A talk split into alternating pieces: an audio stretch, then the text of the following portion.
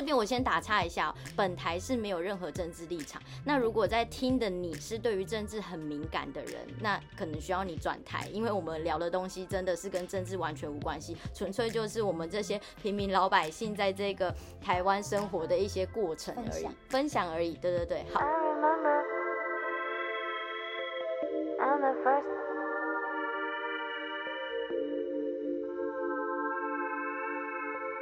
这里是独生女的频道，我是明白。今天要聊的主题是我的台湾独生女。很荣幸邀请到一位从大陆嫁过来台湾的好朋友，被我介绍的好像是刚嫁过来一样，没有，人家嫁过来已经二十年了。那我们朋友之间呢，都称呼她为舅妈，但我们是没有那个血缘关系。但是我们的感情呢，也是很像这种舅妈侄女的这样子的一个温度。因为平常就是到她的这个店里面啊聊天，都可以有很多很多很好的收获。大家听到她从大陆来，会以为她是大陆的独生女。No No，首先呢，我们先邀请舅妈跟我们大家打打招呼，欢迎舅妈。嗨，大家好。嗨，好，我先来第一题，很犀利的，我自己觉得这个问题很犀利，就是你为什么只生一个女儿？都已经嫁到台湾了，我们也没有这种一胎化的制度。对呀、啊，刚好先生的年纪也比较大，嗯，最重要，我们回来台湾是创业期，白手起家，对，就因为顾着事业，想要多赚一点钱，改善生活，嗯，所以就会觉得。我我我的个人的心态就觉得孩子有就好，因为如果我的事业做的没有很好，我又要顾小孩又要顾事业，就好像 一个小孩子还可以，两个三个可能我就没有那个心力，所以我我跟我先生的想法就是觉得我们。这一个孩子好好的抚养他长大，再做出事业，改善自己的生活，让自己生活越来越好就好了。哦，当时就是有这样子的考虑。对。那这一路以来，你有没有在哪一年突然觉得说啊，我好像应该再多生一个？曾经有这样想法？有有有有。OK。等到小孩子小学二年级的时候，就有一个冲动，想说，哎、嗯，我就会跟我家妹妹开个玩笑说。妹妹，妈妈再生一个弟弟，或是妹妹出来可以吗？那时候，我女儿就会讲，随便，对，她就会说随便。我也是觉得，我自己又在考虑，哎呦，我现在年纪已经三十，三十六七岁了，我生出来，我有没有心力去照顾？就有想法，嗯，但是没有去行动，OK，就会觉得。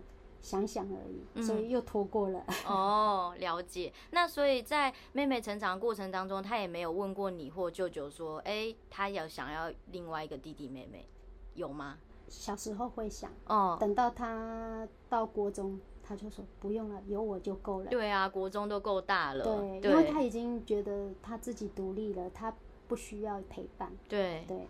所以就会变成，我就我们就想想想过了就过了，没有去实施。那那个时候他问你们的时候，你你都是怎么样回答他？因为你的回答我觉得蛮重要的，在这个节目当中，因为可以让很多的这种独生子女的父母，他如果现在面临呃，应应该是说，他如果现在小孩还很小，嗯，那小孩如果追问他，这个时候可以怎么回答？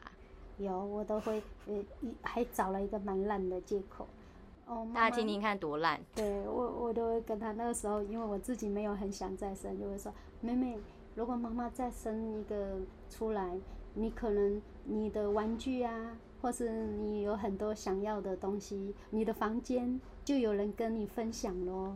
哦。他就想一想，嗯，好像好像可以，又好像不可以。嗯。因为小孩子独生女就是有一个，就是我们讲。各有利弊，嗯，因为他会觉得，对吼，如果妹妹弟弟出来，我要照顾他，我又要把我的东西分享给他，还有爸爸妈妈的爱，也要被分享走了，没错，他就想一想，妈妈还是算了。有我就好了，他就会这样，我就就会用一种开玩笑的互动方式，最后就这个话题又过了。OK OK，有点像像有点像是威胁论的这样的方式 来回答小孩。所以听众朋友们，如果你的小孩现在正是正在吵着要一个弟弟妹妹的阶段的话，欢迎可以参考舅妈的这个回答。所以等于是你们回来台湾之后白手起家，然后一一步一步这样慢慢的成长到今天。哎。我在这边打断舅妈一下，就是想要跟听众朋友们分享，就是舅妈的水晶真的很有能量。玩水晶或是喜欢水晶的人都知道，水晶其实要跟人有缘分，你们才会有一个连接。然后我也是到舅妈的店看到有些东西，我觉得很不错。然后加上本身我我母亲对于这一块也是非常的有兴趣、有研究，那所以也是因为这样才慢慢的摸索，发现哎，真的水晶它如果跟你有缘之后，它会在你身上发挥一些能量。但是我们今天不会在这边工商，如果有人对对于这个部分改运啊，或者是对于水晶这方面有兴趣的人，都私讯让我知道，然后我再偷偷告诉你们舅妈在哪。我只能够给你们一个小小的提示，舅妈在台北。好，那台北很大，想要知道确切位置呢，再来就是留言告诉我。好，那因为刚刚在节目开聊之前，我就很好奇，那舅妈她从大陆来嘛，那我就问她说，哎、欸，大陆那边一胎花是什么时候啊？然后她就跟我分享说，哦，是从我那一个年代开始，就我出生的那一年，所以我本来是要被打掉的。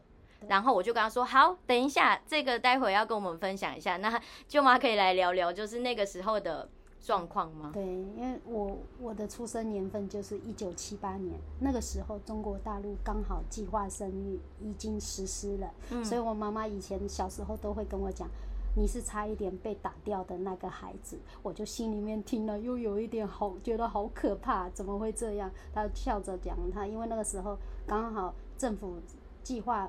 就比较严，嗯，他就呃，因为我前面已经有两个姐姐，一个哥哥，家里已经有三个小孩子，我是第四个，嗯，所以妈妈那个时候已经怀孕五个多月，她就被那个计划生育的那个人员带到那个小房间，对对，给她谈。后来那个医生评估就说，哦，她已经五个多月，马上就六个月，如果要把这个小孩子拿掉。妈妈会比较危险，嗯，所以我就幸运的留下来了。哎，那这个部分我好奇的点是，他计划一出来的时候，他的计划前怀孕的人还可以把小孩继续生下来，可以，可以。所以妈妈等于是在计划出来之后才受孕，是这样子吗？因为在那个年代，其实是因为他们那个时候的政策是比较强制的，没错，比较严的，所以刚刚好因为。我妈妈就讲，那个时候计划生育是蛮严的，嗯，所以她就会觉得，哎、欸，你能拿掉，她就可能一两个月啊，或是什么的时候，家里已经有超过三个小孩，两个、三个小孩，她就已经政府控管，就是说你不可以再生了。哇哦，我现在鸡皮疙瘩，因为就在那个医生一念之间，我有可能这辈子就不会认识舅妈了。真的，真的，我自己也觉得啊，原来。我我我还我的出生还蛮危险的。对呀、啊，哇，你真的是一个历史的见证，你的这个生命。因为小时候那个时候在听到妈妈从她嘴巴讲说，我差一点是被拿掉的那一个孩子，我当下也是会觉得还好，还好我出生了，没错，还好我大两个月两三个月，如果前三个月就可能真的真的差一点点。对，因为那时候听起来真的还有一点就是我们讲时代吧。那个时代，因为他们的那个时候计划生育刚刚好一实施是蛮严的，因为那个时候可能就我们讲的，因为中国大陆人口真的很多，在那个年代已经是人口量蛮大的，对，所以他就是要控管，所以他就会这个政策下来，就是要让我们就是。就是爱你一个家庭的小孩子不要过多，对，所以就变成他的计划生育就是会强制，嗯，就是不要让你生过多的小孩子。嗯，OK，谢谢那个舅妈分享这一个故事，因为我自己对于这件事情一直都很好奇，因为直至现在最近已经就是又重新开放了嘛，大家就可以，对啊。因为大家有意识到，就是我也是跟我大陆的姐姐聊天，她说现在是大家的心态不一样，现在是政府一直鼓励求你生，你还不生，他们都不要生。对，因为现在人的思想跟我们以前那个年代思想是不一样。以前那个年代，父母是觉得孩子生越多，家里会越好。嗯，因为。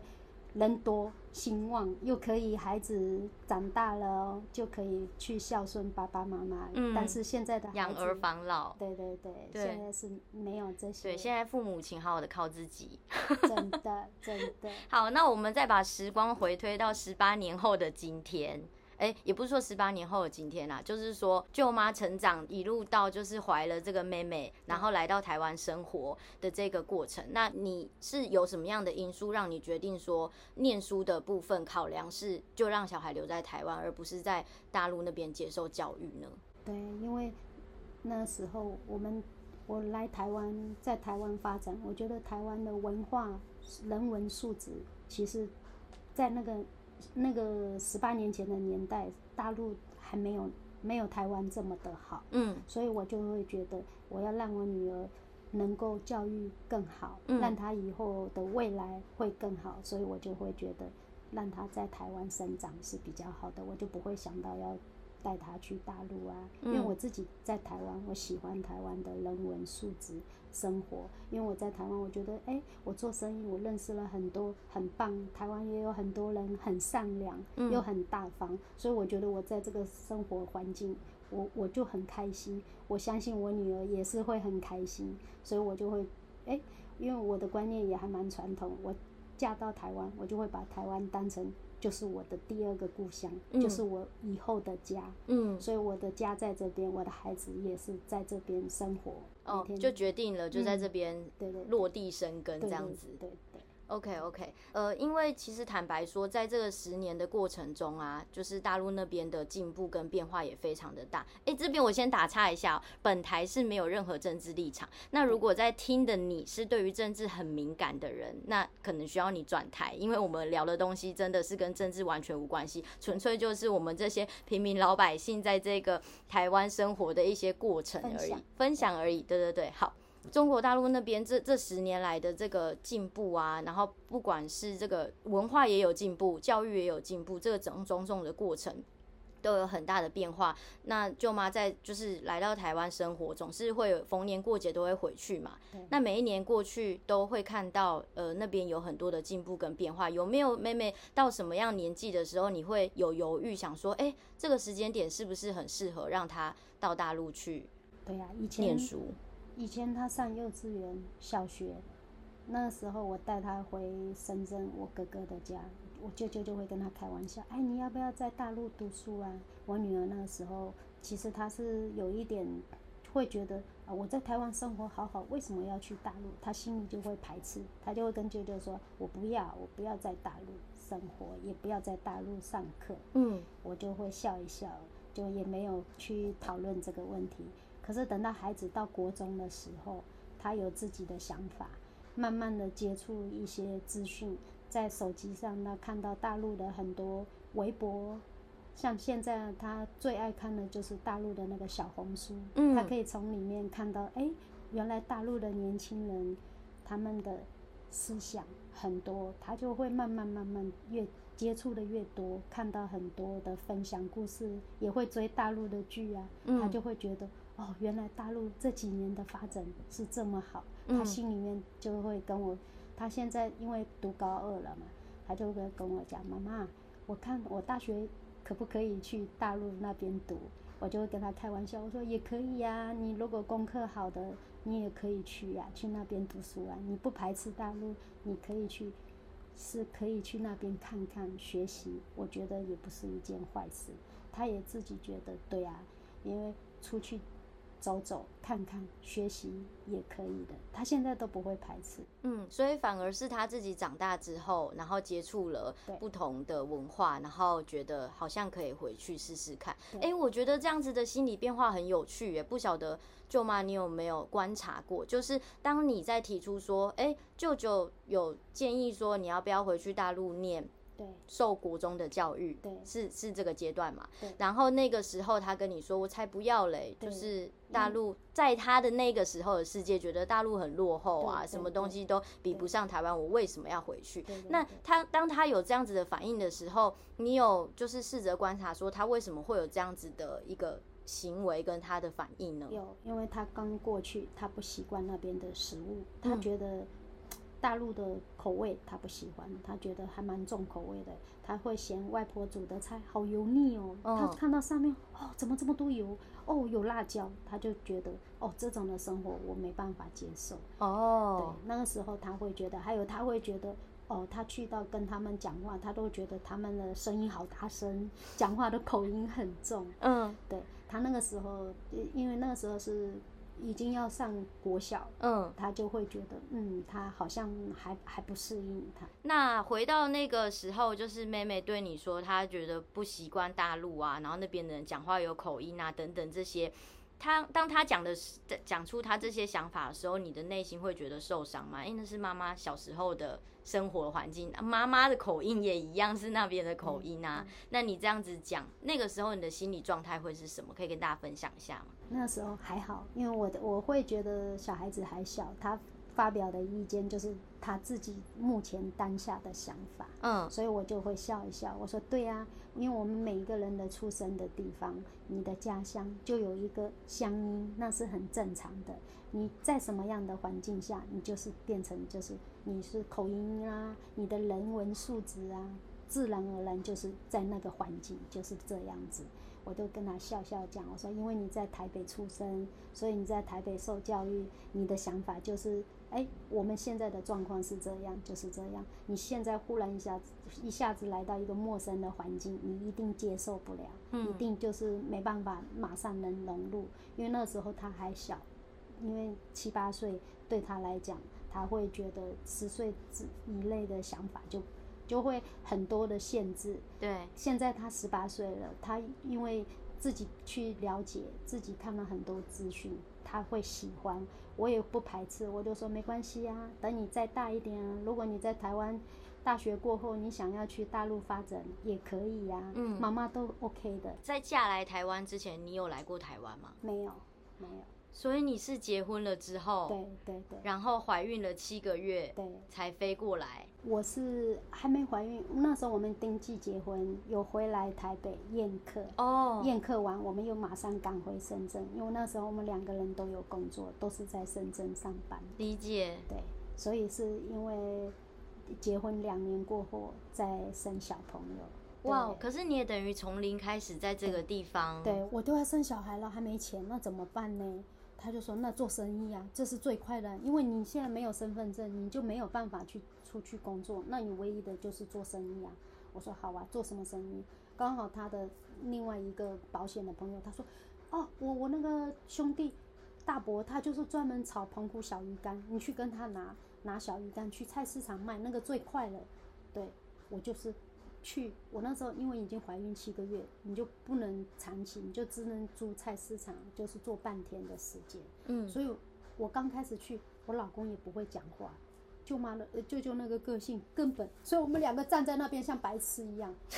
那个保险的朋友他就来，他会话，你现在是嫁过来，你要入境随俗哦。我说，对，我知道，可是这样叫卖我好像很难。他就跟我举了一个例子，我觉得很棒。他讲那句话：“我们不偷不抢，做生意你要吆喝，要叫人，人家才会靠近，才吸引得到人。”嗯，我就心里面在想，对哦，我又没偷没抢，我做生意，那我们今天在摊位上一定要招呼客人呢，你才能做生意。我就给自己做了思想工作，就哦好，嗯，对啊，就变成哎有人靠近我就说来试吃看看啊，澎湖的小鱼干啊，就会跟客人这样讲。我一生完小孩子，我我算是一个还蛮接触，对，因为那时候我我要我第一个贵人是我老公的弟弟，他那时候在英歌卖那个金洞原矿，嗯，他就带我去他店里一看，他说大嫂，我看你卖那个小鱼干好辛苦哦，因为我动作很慢呐，客人就算要两瓶三瓶，我装的动作也很慢，他就站在旁边看。他说：“我觉得大嫂你不适合做这种粗的工作。嗯”嗯，我就笑一笑，我说：“那不然的话，我能做什么？”他说：“要不这样呢，你来我店里看看，你看一下对这个水晶原矿有没有兴趣。”我一去他店里，我就来精神了。我一看到那个紫水晶洞，我就觉得啊，好漂亮哦，好好看哦。他就说：“是哈。”他说他就丢了一本水晶的书给我看。嗯，哎、嗯欸，我自己就看书，我才看了几个小时。就好巧不巧，就来了一个日本人，我又不会跟又英文也不会，也不会，日文，但是我我这个人我就是有笑容，我有态度，嗯，我就拿着一个计算机，我就他看到紫金洞，我就跟他按手账，我说很棒，我就跟他讲这个 lucky money 我就只只简单的那个吼，他就嗯，就这样子哦，就嗯，然后计算机按一按数字，他满意就卖了，了就 OK。我一下子就帮他成交了两万多块，哇！我你那小鱼干要卖多少包你才能够赚到？一罐一百块，所以我小叔子他说大嫂，你应该做这个，你不是去菜市场卖小鱼干？好，我介绍你去，你就开始卖了，我就卖了。对哇，对我就这样啊，那时候就是都是这样，就就就是在我他是负责在我帮我架子打好，我就自己摆自己做，我还可以。一一整天都这样子搞，所以那个时候刚开始初期的第一个就是要训练胆子，要跟人聊天。可是很我也很开心，因为我觉得台湾人很热情，嗯，台湾人很善良，所以就在做生意当中就会更喜欢台湾。我们怀孕的时候，我七个月就开始做这个了，嗯，十九应该十九年，嗯，对，真的是很长的时间，对。呃，其实这也是我很喜欢舅妈的一个地方，然后也是为什么今天会想要邀请她来，是因为我很喜欢舅妈的个性，她其实了解的东西很多，然后她也很热情跟乐于分享，然后再来是我觉得她是一个很温柔的人。像回到刚刚那个话题，她在跟女儿就地沟通关于就是呃大陆这边跟台湾这边的差距。然后还有一些他可能哦不适应的地方，他应该要用什么样的态度跟宽广的心胸来接受这件事情，我都觉得很棒，而不是就是用真的呃长辈式的教育啦，然后或者是用一些小孩那个时候还没办法理解的方式去做沟通。我认为这件事情是非常重要的。美美她渐渐渐长大之后，她有开始在研究就是中国大陆那边流行的东东西呀、啊、跟文化，那过程中她一定会有。发现台湾跟中国大陆一直以来都有政治敏感的这个话题跟这件事情，他在成长过程中有因为这些呃这些问题间接影响到他的生活吗？例如说他可能在生活中有没有被言语霸凌啊，或者是有没有什么样的状况让他觉得很不舒服？有，我女儿在小学的时候，她会有一点心里面就会说：“妈妈，我同学会讲哦，你妈妈是大陆的。”他就会觉得当下他会有一些情绪、心情上的，就会觉得哦，妈妈是大陆的，他就会讲话。有的同学就真的会没礼貌。哦，原来你是你妈妈是大陆人，所以他听了当下也是会有一点不舒服。他回来跟我讲，我也会安慰他，我都会跟他讲没有关系的，因为妈妈本来就是大陆的，可是我跟你爸爸的结合，我们是相爱，我们是因为工作认识，我们。觉得不错，就妈妈嫁过来，因为这个我们不用去用任何一种不好的心态去觉得我是大陆的不是很舒服的，我就会跟他这样讲，我说妈妈本来就是大陆人，这个是不会改变的，所以你要去接受，别人在讲，你要坦荡荡的，就心里面就对啊，我妈妈就是大陆的，他就会听完我这样讲，就心里面就会舒服。我说。我们很多，你你你的同学当中也也有很多是大陆的，也有越南的啊，或者甚至国外的啊。我说这个是很正常、很正常的，所以你心里面也不要有不开心。他就听了就哎，调试心情就还不错。他反而现在到高中，他会觉得他还会跟人家分享，我妈妈就是大陆的，嗯，他就不觉得，因为他会觉得哎，大陆现在他们发展的那么好，他反而会觉得。这是一种骄傲。对对对对，他不会，嗯、他反而现在会觉得，哦，妈妈你是大陆人，那我以后可不可以去大陆怎么样怎么样？他会想一些这些东西的问题出来。我就说，对呀、啊，我说你最起码你看你你大陆有亲戚，你有那边有亲人呐、啊，所以你以后你如果说你在台湾觉得工作不是那么顺，没有很好。你也可以去国外发展。你去国外发展，你有一个资源，你还没有混得很好的时候，你可以去啃一下你的阿姨呀、啊、舅舅家。他就听完就心情很好。至少就是遮风避雨是没问题的啦。对，对，对，也不会饿肚子。对对，对，对。只是后面的这个成就就是靠自己去发展。他小时候小学的时候，他会觉得不喜欢人家会讲他妈妈是大陆的。哦。他现在。越来越大，他自己有自己的想法，他也看到大陆那边，他就会觉得，对啊，是哪里人不重要啊，最重要是我们在哪里生活开心快乐，嗯，最重要。那今天节目就来到最后一题了，那也是想要请舅妈跟大家分享的，给正在收听我们这个节目的这个听众朋友们，如果他也是跟你一样，就是嫁来台湾，然后也是在这个地方有有教育小孩啊，有生活的一些种种的状况，那这个过程当中，你会最想要给他们的一个建议是什么？我觉得还好。我这个人还蛮随遇而安。我到一个地方，我觉得哎不错，我就会很用心的在这边生活。嗯，所以我会觉得我们人不管在任何的环境下，而是你觉得在这边是让你生活自在开心就好。嗯，对。还有就是自己。用心、认真、努力的生活。嗯，不管是不是大陆啦，从世界各地嫁来台湾的朋友们，那你如果在这边有家庭、有小孩的话，那如果你的小孩是独生子女的话，你要怎么样来适应就是台湾的生活跟台湾的环境？希望今天这集给大家一点点小小的帮助喽。